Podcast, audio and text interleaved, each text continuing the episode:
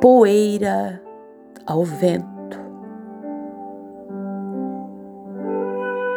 De José Carlos de Luca, do livro Pensamentos que Ajudam.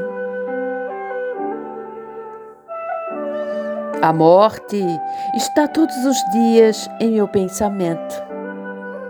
Papa Francisco. Ao contrário do que se imagina, pensar na morte todos os dias pode ser uma excelente estratégia para o bem viver. Não falo da morte como o fim de tudo, porque o espírito é imortal. Falo da morte no sentido de encerramento do ciclo de experiências aqui na Terra.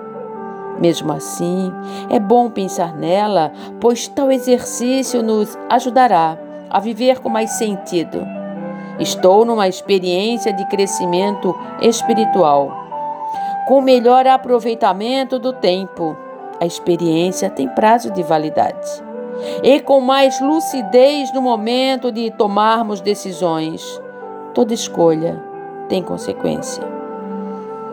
Vivemos disfarçando que a experiência na Terra é eterna, e isso muitas vezes nos faz viver propensos ao excessivo apego às coisas materiais e às posições de prestígio social, ao orgulho, à prepotência, ao narcisismo, esquecidos de que a vida na matéria é transitória que a morte nos desapropria de todos os bens materiais e de todos os títulos sociais, deixando conosco apenas os valores que cultivamos em nosso espírito.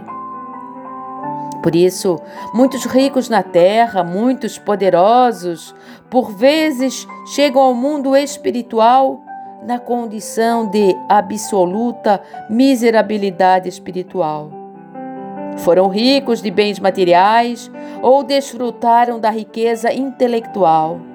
Tiveram poder político ou religioso nas mãos. Porém, tornaram-se mendigos de valores espirituais, porque não investiram em amor, respeito ao próximo, humildade, alegria, sabedoria, caridade e fraternidade. Não por outra razão, o Papa Francisco recomendou aos cardeais e bispo da Cúria Romana uma visita ao cemitério para que se curassem do que ele chamou da Síndrome da Imortalidade, pois lá haveriam os nomes de muitos dos que se consideravam imunes e indispensáveis.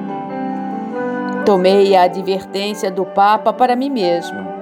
Acho que todos nós poderíamos fazer essa visita que ele sugeriu aos líderes do catolicismo. É muito provável que, no cemitério, olhando para os túmulos imponentes e frios, possamos reconhecer a nossa pequenez, a nossa transitoriedade pelo mundo. É possível que não nos achemos tão importantes assim, que nosso ego comece a desinflar, que nossa vaidade esvaeça e que a sensação de sermos donos de alguma coisa estremeça. Também acredito que andando vagarosamente pelas ruas de um cemitério, nossas mágoas e melindres se reduzam ao pó, o mesmo pó, porque nosso corpo material vai um dia se tornar a mesma poeira em que a nossa vaidade irá se transformar. Mas creio também que essa dolorosa experiência da finitude nos será muito benéfica, pois sairemos mais leve, brandos e humildes de coração. Possivelmente, teremos aprendido que viver na terra é apenas uma experiência para crescer, amar um pouco mais, fazer amigos, valorizar cada minuto, cada pessoa, comemorar as vitórias e aprender com as derrotas. Tudo o mais é pó e cinza, que o vento leva e não traz de volta.